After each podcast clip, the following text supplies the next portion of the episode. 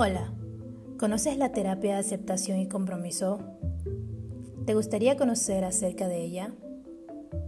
Te invito a escuchar nuestro podcast y puedes entender el objetivo de la terapia de aceptación y compromiso, que no es más que eliminar la rigidez psicológica y para ello emplea algunos procedimientos básicos como la aceptación, estar en el presente, el desarrollo y el compromiso con los valores propios, el descubrimiento del yo como contexto y la desactivación del pensamiento.